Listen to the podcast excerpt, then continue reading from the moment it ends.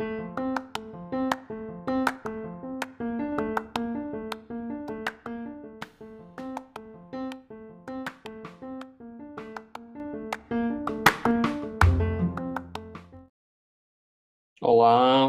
estamos de volta, podcast número 31. E agora faço como. Eu sou Felipe Pinheiro, oncologista e professor de medicina. E hoje a gente vai tocar em um tema também é, que foi bastante pedido aí, provavelmente por conta de algumas coisas que eu falei no número 29 e número 30. E estamos aqui em podcast, tem um vídeo no YouTube também no canal Felipe Pinheiro. Felipe com I, dois L's, L-L-I-P-E, F-I-L-L-I-P-E. E vou tentar também colocar no, no Instagram, que é Felipe Dantas Pinheiro, ou Doutor Felipe Pinheiro. É, a gente vai falar hoje se a gente faz ou não nosso próprio consultório, se a gente monta ou não nosso próprio negócio, é, sendo nós médicos é, iniciais há muito tempo, ou ainda é, mais velhos, mas principalmente para quem está começando a carreira, quem está terminando a residência, ou quem está terminando a especialidade, etc. Então, o primeiro ponto que a gente tem que pensar é, eu dividi alguns pontos, né? É, primeiro ponto é onde é que eu quero trabalhar. Não dá para você pensar de forma é, empresarial, penso eu, certo? É, sem saber qual o local que você quer trabalhar. Se eu quero trabalhar em São Paulo, capital, é diferente de eu querer trabalhar em Salvador, é diferente de eu pensar em trabalhar em Vitória da Conquista, interior da Bahia, ou pensar em trabalhar na cidade interior do Acre, ou numa mini cidade, ou uma cidade mais agrícola, é, qualquer estado de 5 mil, 10 mil habitantes. Então, são coisas bem, bem diferentes. A primeira coisa é você definir onde você quer trabalhar. A gente vai falar aqui é, que tem diferenças, né? Tem diferenças se você. E uma das razões de eu querer voltar para minha cidade natal, Vitória da Conquista, foi entender que numa cidade de médio porte, como é Conquista, tem seus 350 mil habitantes mais ou menos, gira uma população em torno de 2 milhões, foi estudar a região. Então, antes de eu voltar para Conquista, eu estudei a região, vi que tinha em torno de 2 milhões de pacientes circulantes, é, temos uma carteira de, de convênio razoável, é, já que eu faço oncologia e eu dependo de ou do SUS ou do convênio. É, normalmente as pessoas não fazem é, não fazem oncologia de forma particular, né? Coisa mais mais rara. Então, estudar a região onde você quer trabalhar, vi porcentagem de convênio da cidade, vi se tinha muito oncologista ou não, se tinha muito serviço ou não, se esses serviços poderiam é, me receber ou não, qual era a perspectiva de, de, montar um serviço novo ou de trabalhar em outros serviços, qual era a ideia é, de uma cidade, uma cidade menor, eu trabalhava em Salvador, passei um tempo em São Paulo, mas é, uma cidade menor, pensava eu que era mais fácil de eu ser reconhecido a longo prazo. Eu sempre pensei a longo prazo, então, depois de anos, a chance de eu ser conhecido como médico, doutor Felipe, como pessoa mesmo, entidade é, é médica numa cidade menor de 300, 300 mil, 350 mil habitantes é muito maior do que eu ser reconhecido como um médico famoso no São Paulo capital com 10 milhões de habitantes ou em Salvador com 2 milhões de habitantes. Pode ser que aconteça, pode, mas você tem que ter noção que é muito mais difícil ser reconhecido em cidades maiores. Se você vai para uma cidade de 5, 10 mil habitantes, com um mês todo mundo sabe que doutor Felipe chegou na cidade. Se é uma cidade de 300 mil, 350 mil, demora, o pessoal pode saber que você chegou, demora criar confiança e tal. A vantagem de você estar numa cidade menor e ter mais perspectiva de ser reconhecido é, a longo prazo também traz a desvantagem que se você dá uma barbeirada, se você faz alguma bobagem, se você nem faz, mas cai é, no desgosto de alguns pacientes, também pode se espalhar muito mais rápido do que você estando dentro de uma cidade como São Paulo ou Salvador, em que é, é muito mais referenciado como serviços, né? É, grandes hospitais, grandes serviços, do que como médico individualizado. Minha ideia sempre foi essa. Então, preferia estar numa cidade de médio porte do que estar numa cidade grande. Além disso, vinha a questão de querer ter filho, de voltar a morar junto aos meus entes familiares e ter uma qualidade de vida melhor. Ah, pode ter qualidade de vida em São Paulo? Claro que pode. Não vamos entrar nesse médio. Pode ter qualidade de vida em qualquer lugar que você queira, né? É, desde que você coloque isso como meta. É, então, a primeira coisa é isso. Antes de você pensar se você vai colocar o seu consultório ou não, que é o tema do podcast de hoje, define onde você vai trabalhar, onde você vai trabalhar, como você vai trabalhar. Definiu que são cidades de médio porte ou grande porte, eu pessoalmente acho que é interessante ter um consultório próprio.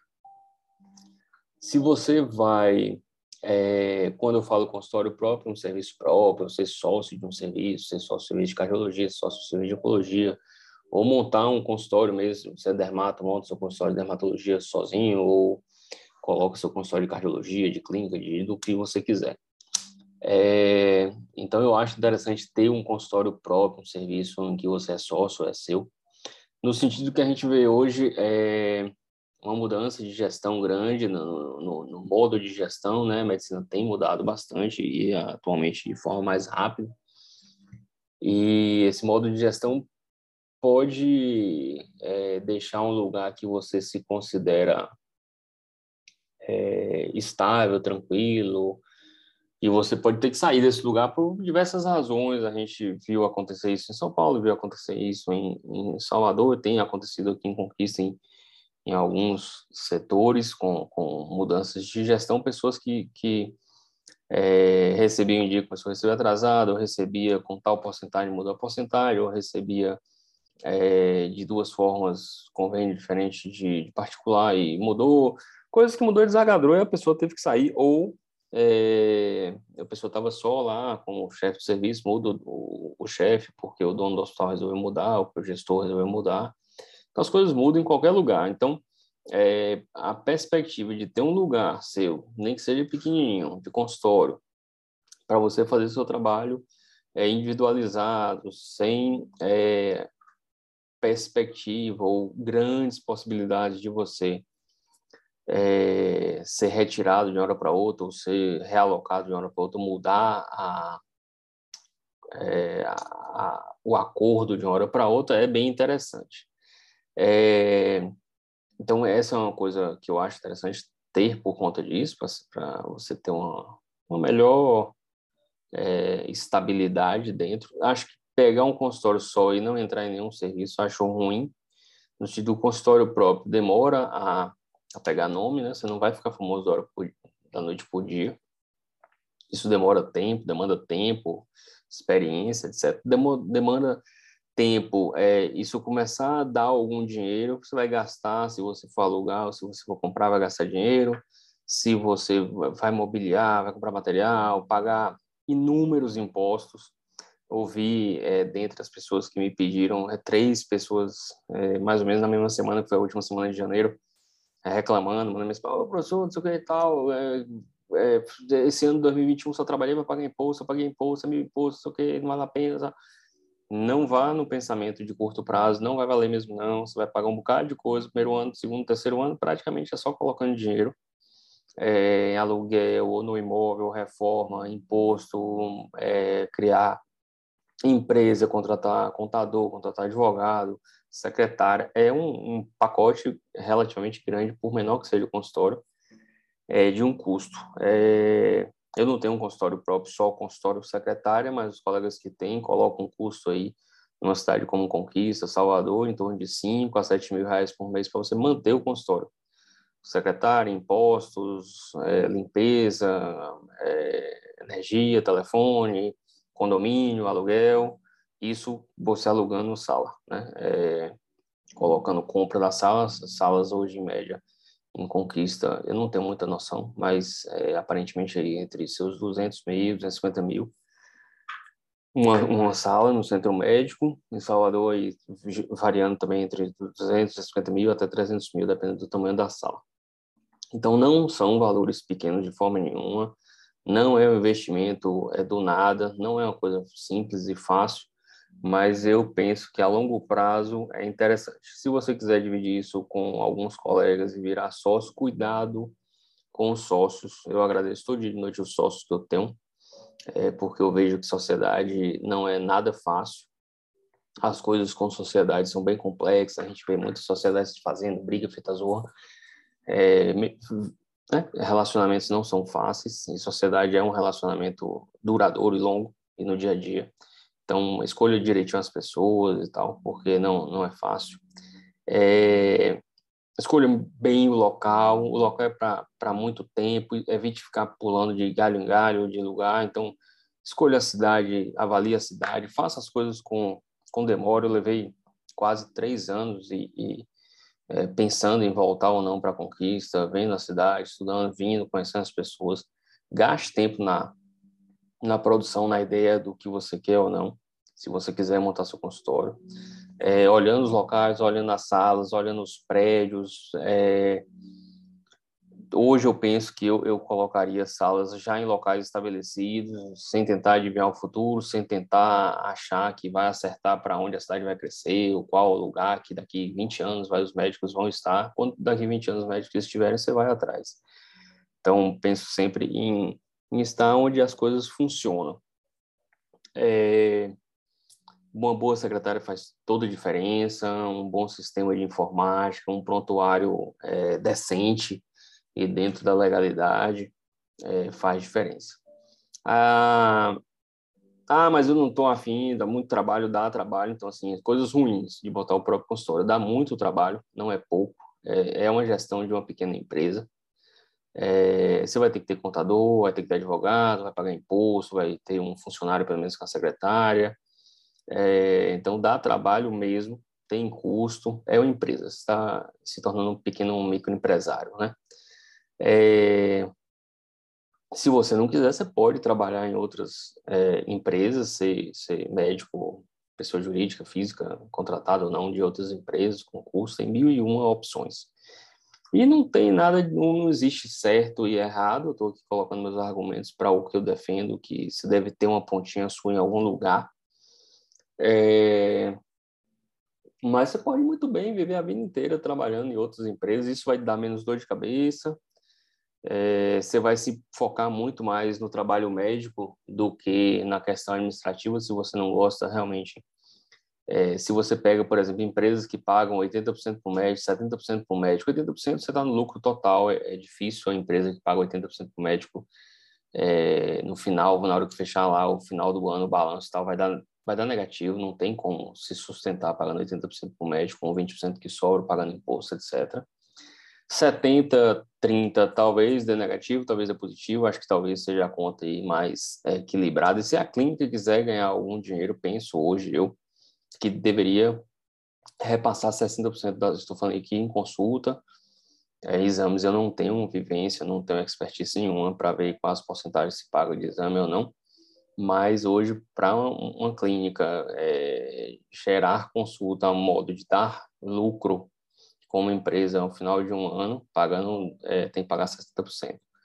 É, 70 talvez era zero e 80 vai dar negativo com certeza. Então, se você conseguir algum lugar que te pague 80, pague 70, e você não quer ser empresário, você não quer se debater com essas questões, investir dinheiro, investir tempo, estudo, dedicação à parte empresarial administrativa, é, não é por você ter um consultório próprio, você vai ganhar mais dinheiro. Isso é uma coisa que tem que enfiar na cabeça. Você não tem um consultório próprio, você não tem uma clínica sua, não é para ganhar dinheiro. Você pode ser um empresário de sucesso em medicina, com certeza. Você pode ganhar dinheiro com a clínica, com certeza.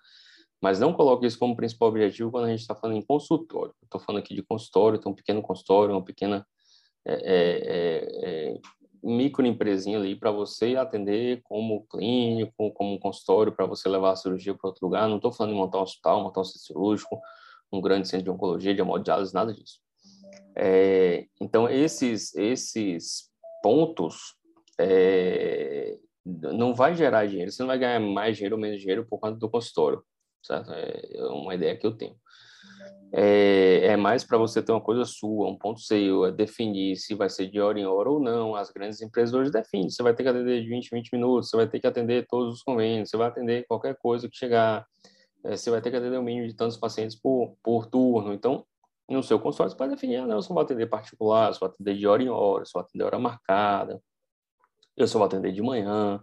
Nas grandes empresas, você não vai ter, é, você vai dançar como uma regra. Então, é, essas questões são, são interessantes se tem em mente. Então, não é errado você trabalhar em grandes clínicas, em grandes empresas, como não é errado você abrir esse consórcio, como não é errado você fazer as duas coisas ao mesmo tempo. É, mas só não faça coisas sem planejamento, sem estruturação, sem pesquisa, sem se aprofundar, sem saber as coisas. Não vai alugando a sala para depois você ver o que, que vai fazer. Que muita gente faz isso. Eu aluguei a sala, vai fazer o quê? Não, não sei, aluguei, deixei lá, eu vou botar um consultório como tem um contador? Não, não sei. É, vai, quem vai fazer o material já chamou a vigilância, já fez um, um, um trabalho arquitetônico que está dentro das normas regulamentadoras. Ah, não, não sei, não sei, não sei vai dar tudo errado. Então, se planeje, se organize. É, não é, é, fácil, mas eu acho que a longo prazo é interessante ter o seu ponto para chamar de seu. É por questões psicológicas, por questões de estabilidade, para ter um canto chamado seu. É, ou até se você for um bom empresário, vai crescer ao ponto de você ganhar dinheiro com aquilo. É, mas no começo não vai ser fácil e não pense que vai dar dinheiro algum de forma maior ou igual a você trabalhar como médico em outras clínicas em cinco anos, pelo menos, de forma alguma. É, então era isso, assim, a ideia de colocar essa pulgazinha atrás da orelha e da, do consultório próprio. É, por favor, assim, devem ter sobrado milhões de dúvidas, com certeza. A ideia era só estimular a pesquisa, existem é, literaturas sobre sobre para pequenos empreendedores, empreendedorismo em, em. Tem, é, eu fiz MBA em gestão em saúde na FGV, tem a Dom Cabral que é muito boa, tem cursos específicos para consultório médico, é, tem um, um, bocado de vídeo na internet e tal. É, então não deixe de estudar, se aprofundar, procurar material na internet, tudo. É, existe um tem um livrinho legal no na Amazon chamado Finanças no Consultório, é bem interessante. É, o nome do autor me passou, deixa eu procurar aqui. Francinaldo Lobato Gomes, é o autor, é, como maximizar os resultados e tal. É interessante você ter um bom contador para ver a questão é, de impostos. Você não, não deve jamais é, não pagar impostos ou dar calote ou fazer coisa errada fora da lei de forma nenhuma, só vai virar pepino. Mas existem formas e formas de você é, pagar menos impostos, é, você pode é, dividir os impostos a cada mês, você pode pagar o trimestre e ter desconto, você pode pagar anual e, e ter desconto, você pode pagar ISS é, de duas ou três formas diferentes. Então, existem formas de pagar impostos, é, isso tem que ser analisado. É, tem outro livrinho, Inteligência Financeira para Médicos, interessante também. Esses livros são todos relativamente é, simples, é, de fácil leitura. Esse Inteligência Financeira para Médicos é de Daniel Coriolano. Também é, a venda na Amazon, é, Kindle, capa comum e tal, tudo quanto é tipo. É, então vale a pena dar leitura nas, nas, nas orientações mesmo tributárias, é, orientações de lei geral de, de dados para você que pensa em ter é, prontuário eletrônico. Então, estude realmente, se você for abrir um consultório próprio, estude realmente, procure alguém para orientar, faça um curso, faça um MBA em gestão. Alguma coisa não vá de, de, peito aberto sem nada, porque a chance de dar errado é grande. É, vá com pretensões módicas e humildes, você pode galgar grandes coisas, mas é, eu discordo meio que do ditado de grandes pretensões, de metas ousadas, eu acho que a chance de frustrar é maior do que você crescer por suas metas. Eu acho que você tem que ter foco no gigante, macro, mas pensar nos, nos pequenos ganhos a cada dia, a cada semana, a cada mês. É, é isso aí. Espero que, que sirva para estimular o estudo. É, fico agradecendo mais uma vez aí os, as mensagens, as dúvidas e as sugestões. Um grande abraço e até a próxima.